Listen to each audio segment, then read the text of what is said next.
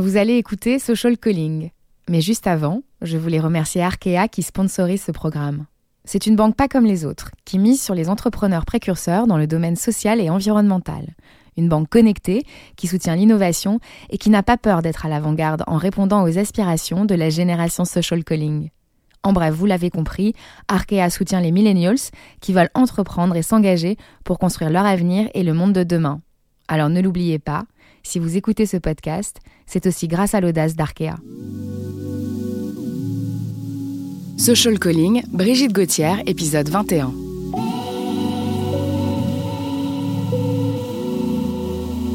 Pour elle, s'engager, c'est jouer collectif, c'est dialoguer, poser les cartes sur la table et s'appuyer sur les faits et rien que les faits. Vous allez écouter une histoire de vidéo virale, de véganisme et d'amour avec un grand A. Une histoire de social calling.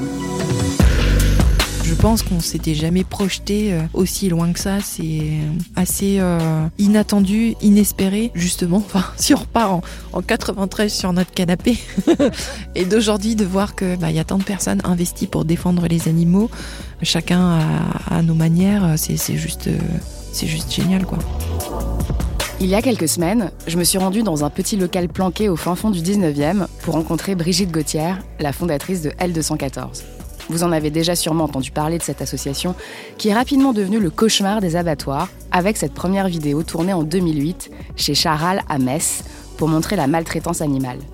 Depuis, il y en a eu beaucoup d'autres des vidéos pour dénoncer les modes d'abattage, les méthodes de gavage, le broyage de poussins, les conditions de vie en cage des poules pondeuses. Bref, en une décennie, Brigitte Gauthier est en quelque sorte devenue la voix de la protection animale en France. C'est ce qui m'a donné envie de la rencontrer. Avec elle, j'ai voulu comprendre comment une simple conviction personnelle devient un engagement militant soutenu par près de 40 000 personnes et suivi par près d'un million de followers sur les réseaux sociaux. Comment cette militante de la première heure, qui a mangé de la viande jusqu'à ses 20 ans sans se poser aucune question, a-t-elle réalisé un jour de 1993 la contradiction absolue qu'il y a entre le fait de manger de la viande et celui de respecter les animaux?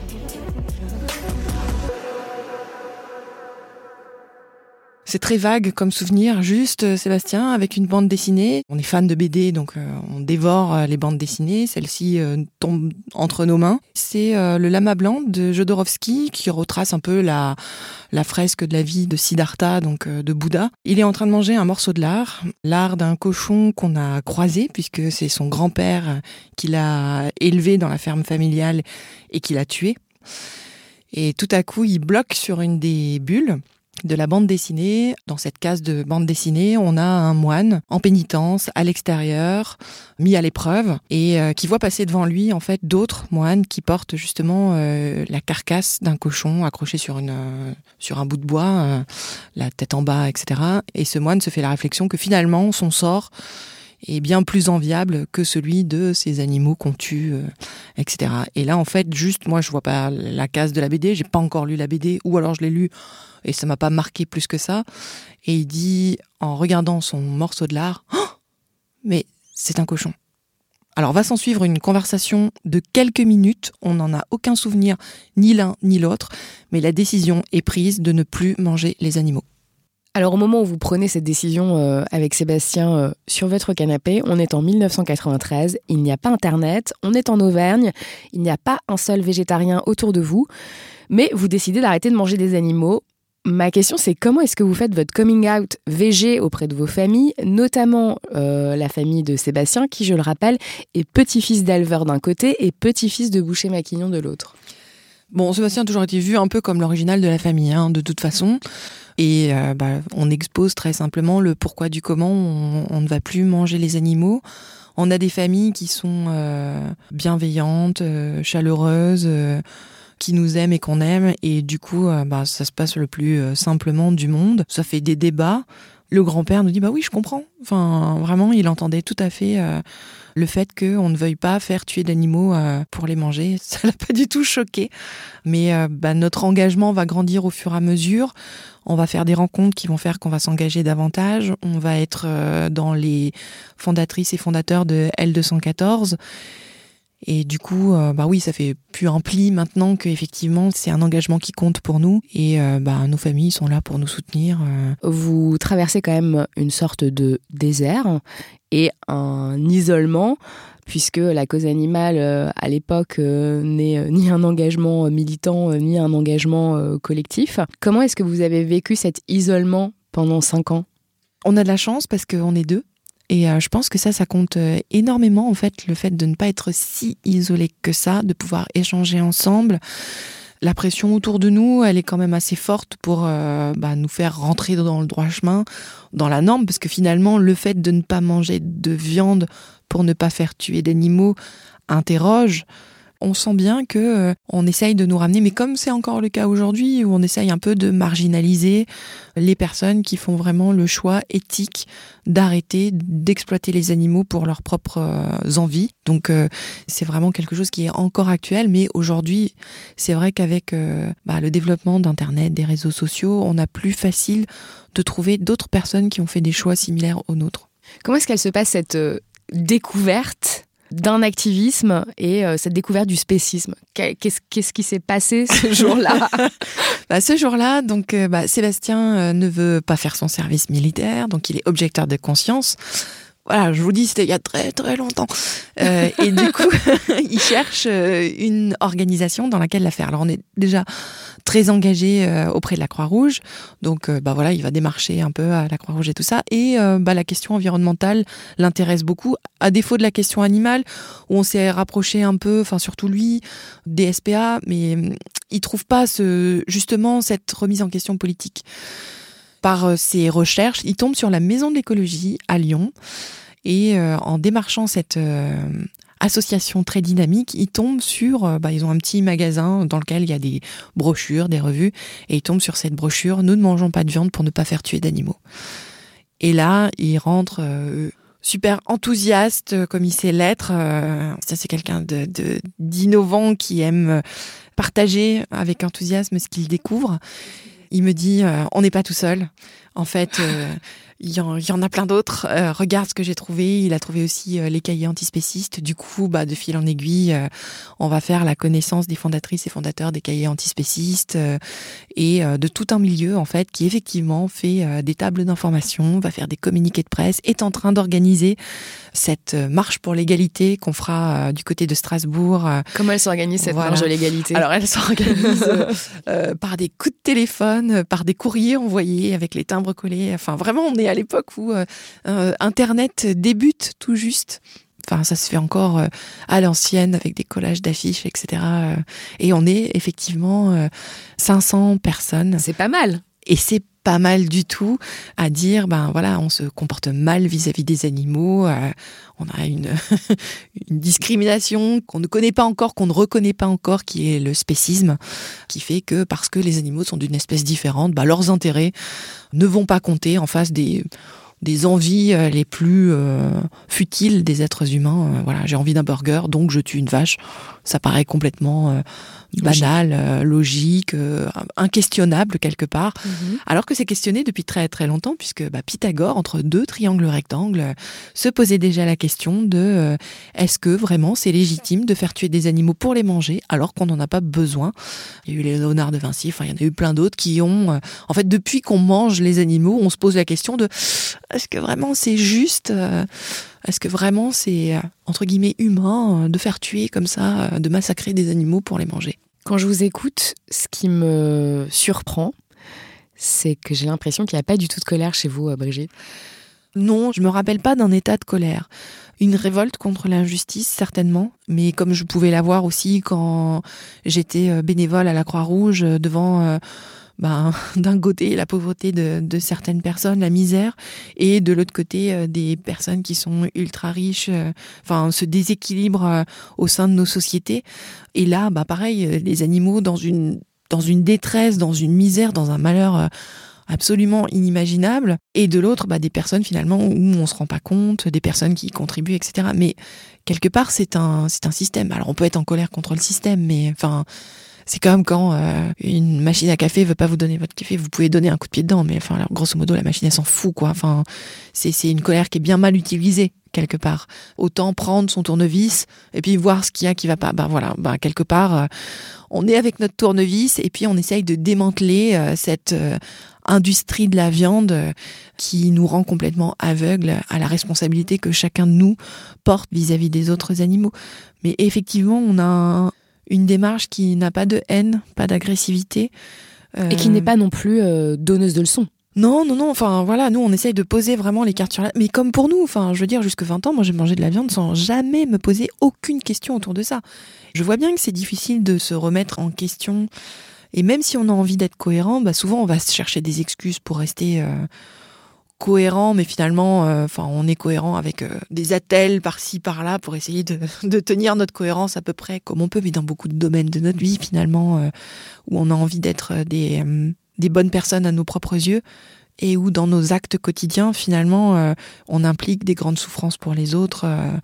mais c'est vrai qu'on a des messages qui nous arrivent pour essayer de nous rassurer euh, que oui, les animaux qu'on mange en France, c'est des animaux qui ont été heureux. Pouf, et puis qui se retrouvent dans des barquettes. On va pas parler de l'épisode de l'abattage parce que là, le malaise, il est très très fort. On se rend bien compte que pour pouvoir les manger, il a fallu les tuer. Et là, tuer avec respect. Alors des fois, on l'entend, hein, ça, tuer avec respect qu'on nous explique comment on tue avec respect un animal qui ne veut pas mourir, qui va résister, etc. Enfin, c'est juste euh, impossible. On se raconte des contes de fées, quoi. Enfin, voilà, le Père Noël, c'est nous qui l'avons inventé, hein. ça c'est tout typiquement humain. Euh, bah, la viande heureuse, c'est pareil. C'est un joli conte de fées. Quand vous regardez dans le rétroviseur, euh, est-ce que ça a été dur pour vous de vous faire entendre et par extension de faire entendre la légitimité du combat que vous portiez aux prémices et à l'aube du XXIe euh, siècle? Oui, d'une certaine façon, c'était euh, difficile. Mais d'un autre, je crois que on a vite montré qu'on était euh, des personnes sérieuses, qu'on avait des dossiers étayés, et bah, les journalistes savent qu'ils peuvent s'appuyer sur les informations qu'on donne. On donne toujours nos sources, donc enfin c'est pas compliqué finalement de vérifier ce qu'on dit. Et puis on a eu le renfort de personnes prestigieuses, hein, toutes ces personnalités qui se sont engagées aussi euh, par elles-mêmes ou à nos côtés aussi, mais je pense à quand le livre de Jonathan Safranfer sort. Donc euh, nous, grosso modo, on a le même discours que lui. Euh, voilà, faut-il manger les animaux? C'est la question qu'on pose. Et quand on intervient dans des émissions de radio, on est un petit peu moqué, un petit peu voilà. Sauf quand on sort une enquête, hein, quand on a montré le broyage des poussins, plus personne n'avait envie de rire. Mais sur des interviews un petit peu plus globales, comme ça, sur faut-il manger de la viande, on est un petit peu bousculé. Et quand Jonathan Safranfer sort son livre, qui dit à peu près la même chose que ce qu'on dit, qui décrit des scènes telles qu'on a pu le montrer dans nos enquêtes, les journalistes montrent un très grand respect vis-à-vis de lui, euh, un intérêt pour euh, les thèses qu'il défend et tout ça. Voilà, c'est un petit peu choquant. Mais quelque part, cette, euh, bah nous, on avait besoin de se faire cette légitimité, d'être reconnu, et puis peut-être cette question de, de, monter dans les esprits et de montrer que effectivement, bah il y a une question extrêmement importante derrière tout ça, euh, que qu'on peut s'y intéresser euh, sans être euh, accusé de sensiblerie ou de je sais pas trop quoi. et ça se fait petit à petit. Et là où vraiment il y a eu presque le, enfin je dirais le point de bascule, ça a vraiment été 2015 quand on a montré les images de l'abattoir de Alès, où là, enfin je crois que ça a choqué beaucoup ces conditions d'abattage. on les avait jamais vues de façon aussi crue finalement euh, abattage avec, sans étourdissement, avec euh, dioxyde de carbone, le pistolet à tige perforante, euh, l'électronarco. Enfin, il y avait tout dans, dans cette enquête qui permettait de mesurer l'horreur que vivent les animaux au moment de leur mise à mort. voilà, puis le rythme effréné dans lequel ça se fait. et puis ça a mis en lumière aussi les, les conditions de travail pour les ouvriers d'abattoir, effectivement. C'est comment euh, d'être un lanceur euh, d'alerte comme vous l'êtes, euh, Brigitte Gauthier? Oh bah, Moi, pas forcément être lanceuse d'alerte. Nous, on va poser les cartes sur la table et puis finalement, les lanceurs d'alerte, c'est les animaux eux-mêmes, quoi, qui témoignent finalement de, de leur détresse au travers des images qu'on peut avoir. Mais voilà, c'est Mauricio Garcia Pereira qui est ouvrier à l'abattoir de Limoges et qui vient témoigner. c'est ce, chauffeur euh, de bétaillère qui vient euh, nous raconter le calvaire des veaux nourrissons. C'est enfin vraiment tous ces gens qui sont eux-mêmes aujourd'hui euh, pris dans le système et qui vont venir vers nous en nous disant mais moi j'ai des choses à dire, je vais vous dire comment ma coopérative me traite, je vais vous dire auprès des banques combien je suis endetté, je vais vous dire que quand la, tête de la FNSEA parle en fait elle parle absolument pas au nom de tous les éleveurs, loin de là. on est de plus en plus à, à, se manifester, mais bah, on a peur. On, peut subir du harcèlement, des menaces, et du coup, on n'ose pas témoigner à visage découvert.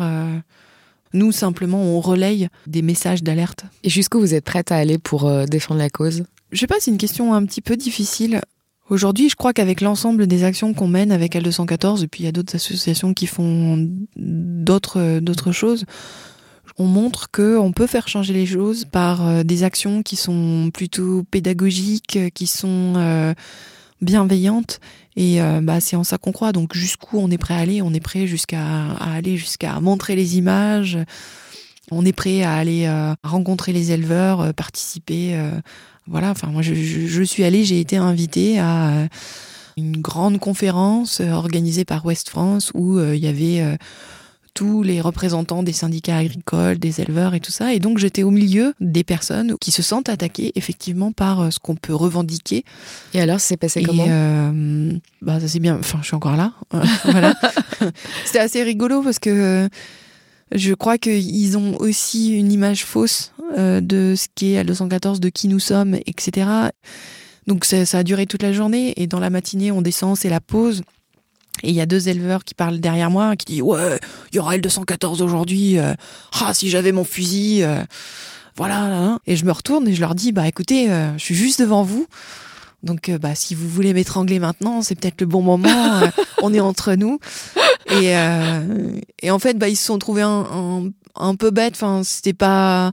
Je me suis pas inquiétée outre mesure parce que, enfin, c'est pas ceux qui parlent le plus. qui, enfin. Le fait que vous soyez une femme, vous pensez que ça a changé quelque chose? Non, parce que Sébastien aussi, enfin, il est, il a un contact qui est, qui est super. Puis toute notre équipe, elle est plutôt je crois, très sincèrement engagée, extrêmement bienveillante et que du coup, euh, ça peut que bien se passer. Et après, devant ce, devant ce congrès euh, d'éleveurs et tout ça, bah, effectivement, il y en a quelques-uns qui ont dit, bah, nous, on va se lever pour vous montrer qu'on est opposé à vos méthodes qui consistent à, à montrer les images et tout ça. Mais euh, je comprends aussi leur colère parfois aussi de se dire, mais, mais nous, on nous a poussé à aller dans ce système. Et aujourd'hui, on nous reproche d'y être, alors que c'est ce qu'on nous a incité à faire. Voilà, mais nous, il faut qu'on arrive à faire passer vraiment le message que c'est pas contre eux, etc. C'est vraiment contre un système. Et aujourd'hui, ce système, il faut qu'on le change ensemble, parce que pour eux aussi, il est critique, ce système.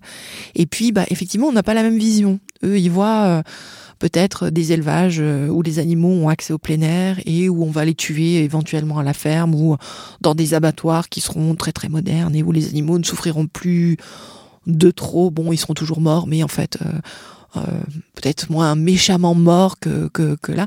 Et nous, la vision qu'on a, elle est que bah, c'est pas possible en fait d'obtenir de la viande sans faire souffrir et mourir des animaux alors qu'on n'en a pas besoin et que bah, on peut avoir un monde où on vit toujours avec d'autres animaux mais vraiment dans des dans, dans un échange euh, en bonne intelligence, euh, voilà, tu me tombes ma pelouse, moi je t'héberge, voilà, enfin c'est pas, voilà, on peut encore avoir des paysages euh, où il y a des animaux paisibles qui sont là. Et aujourd'hui, on peut remarquer d'ailleurs qu'on voit très peu de cochons à l'extérieur.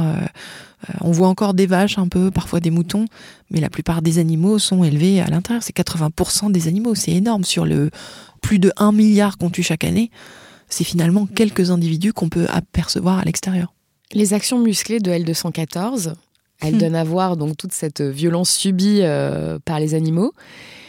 Et ça contraste étrangement avec euh, toute l'histoire de votre engagement qui euh, démarre sur un coup de foudre amoureux, se poursuit sur un canapé où Sébastien est en train de lire une BD en mangeant un morceau de lard produit par son papy.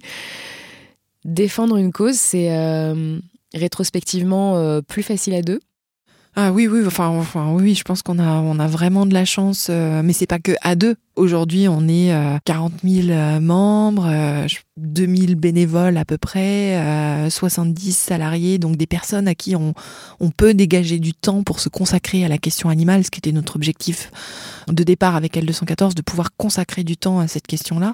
Je crois que parmi vos sources d'inspiration euh, figure euh, Henri Spira, mhm. célèbre militant euh, américano-belge pour les droits des animaux, à qui l'on doit notamment un certain nombre de préceptes qui ont été énoncés dans son livre La théorie du tube de dentifrice. Mhm. Brigitte Gauthier, quel est le précepte qui vous a le plus marqué et que vous souhaiteriez partager avec nos auditorices? Alors, c'est euh, qu'il faut toujours garder un détecteur de conneries branché en permanence. Et ça, je trouve que c'est tout à fait juste de pas être euh, tellement décalé de la réalité et euh, des autres qui nous entourent euh, que bah on va s'auto satisfaire de ce qu'on fait euh, sans avoir un regard critique sur chacune de nos actions. Il y a celui-là et puis il y a l'autre euh, où il dit bah il faut pas diviser le monde. Alors lui il utilise l'expression entre les saints et les pécheurs. Bah effectivement enfin on n'a pas un monde binaire avec d'un côté des gentils, de l'autre des méchants c'est un monde qui est composé de plein d'individus très très différents les uns des autres et que bah justement avec nos différences, peut-être on peut réussir à, à changer ce monde. Alors en parlant de détecteur de conneries, et ça sera ma dernière question, qu'est-ce que vous répondez quand on vous oppose que des gens meurent et que l'on a d'autres choses à faire que s'occuper de la cause animale? Bah, Ne pas manger les animaux, ça n'a jamais empêché de secourir les autres. On a des très bons exemples d'ailleurs là-dessus, avec des personnes qui sont engagées euh, aussi bien dans les causes féministes que dans la cause animale. Hein. Françoise Blanchon, qui est une des fondatrices des cahiers antispécistes, euh, c'est une féministe euh, extrêmement engagée. On a euh, bah, Mathieu Ricard, voilà, scientifique, moine bouddhiste, euh, qui a euh, monté une association qui vient en aide à, à beaucoup d'êtres humains. Voilà, l'un n'empêche pas l'autre. On n'est pas obligé de s'engager dans la cause animale. On peut très bien effectivement s'engager dans des causes qui euh, apporte aux êtres humains. Moi, c'est là où, j'ai commencé. Mais ne pas manger les animaux, comme ça, on contribue quand même. Euh. Ce sont des causes qui se rejoignent. C'est comment on étend notre sphère de considération morale, notre sphère de bienveillance aux autres. Et c'est dans ce mouvement-là que s'inscrit L214. On ne veut évidemment pas de mal aux êtres humains, mais on considère que euh, on ne devrait pas non plus vouloir du mal ou faire du mal aux autres animaux. Donc euh, pour nous, c'est quelque chose de continu.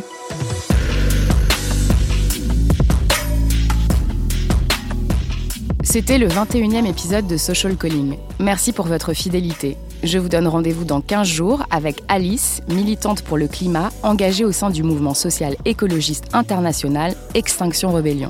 Je compte sur vous pour continuer à partager ce podcast. Et si vous entendez une histoire de social calling, vous pouvez toujours m'écrire à l'adresse callingsocial@gmail.com. Merci pour les commentaires, les encouragements et les petites étoiles, chers auditeurs. À dans 15 jours.